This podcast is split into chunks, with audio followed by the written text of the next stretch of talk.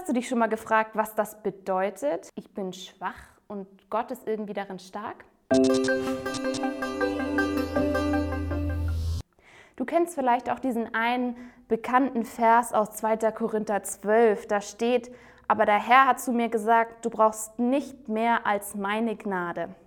Je schwächer du bist, desto stärker erweist sich an dir meine Kraft. Oder dass Gottes Stärke in den Schwachen mächtig ist. Da gibt es ganz viele unterschiedliche Übersetzungen, aber der Kern ist dasselbe. Hast du dich schon mal gefragt, was das bedeutet? Ich bin schwach und Gott ist irgendwie darin stark? Mir ist dieser Vers schon immer mal wieder über den Weg gelaufen und immer wenn ich dachte, ich habe es verstanden, worum es geht oder was es bedeutet, habe ich irgendwann festgestellt, es ist mir immer noch ein Rätsel.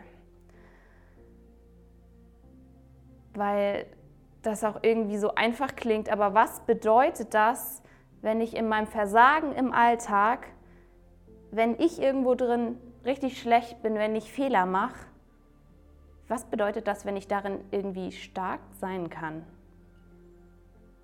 Und ich habe herausgefunden, dass entscheidend der Maßstab ist.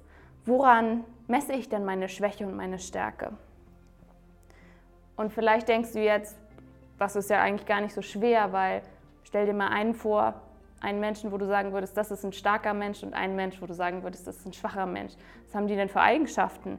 Würde stark vielleicht bedeuten, dass der irgendwie ein heftiger Typ ist, der fährt Gewinne ein, hat irgendwie super Stil, vielleicht noch eine nette Hütte, eine schöne, äh, schöne oder eine tolle Familie, vielleicht ist sie auch schön, ähm, und ist irgendwie erfolgreich und der andere nicht. Ähm, und ich habe zuerst gedacht, irgendwie hat Gott in diesem Vers ja mal wieder die Welt auf den Kopf gestellt, aber dann habe ich herausgefunden, dass es genau andersrum war oder ist, dass Gott sich irgendwas ausgedacht hat und die Menschen haben das ganz schön auf den Kopf gestellt. Gottes Maßstab ist nämlich anders als den, den wir vielleicht äh, manchmal im Kopf haben, wenn es um Stärke geht. Denn Gott sagt, es ist stark, wenn ich diesen Mist mache, wenn ich richtig versage, wenn es mir richtig dreckig geht, wenn ich vielleicht auch Schmerzen habe, ich schuldig bin, wenn ich dann zu ihm komme und er sagt, das ist stark. Warum ist das stark? Weil er etwas damit machen kann. Ich gebe Gott die Chance, dass er etwas mit meiner Schwäche macht, die sonst einfach nichts ist. Und jetzt stellt euch mal ein kleines Kind vor, das lernen soll zu gehen, zu essen, allein aufs Klo zu gehen, nicht mehr in die Windel zu machen und das Kind weiß überhaupt gar nicht wirklich, was es genau macht, wenn es hundertmal, weil es irgendwie hundertmal fallen muss, um einmal ein Stück zu gehen.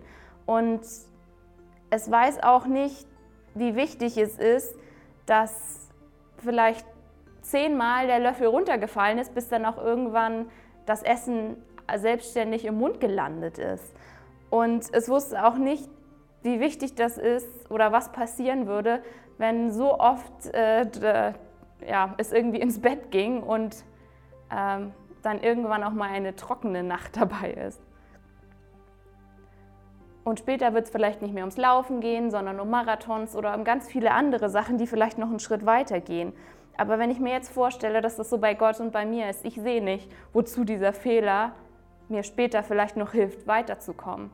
Aber Gott sieht das, weil Gott so wie dieser Erwachsene ist, der vielleicht dann immer und immer wieder übt, aufs Klo zu gehen oder wie man mit einem Löffel essen kann oder zu gehen.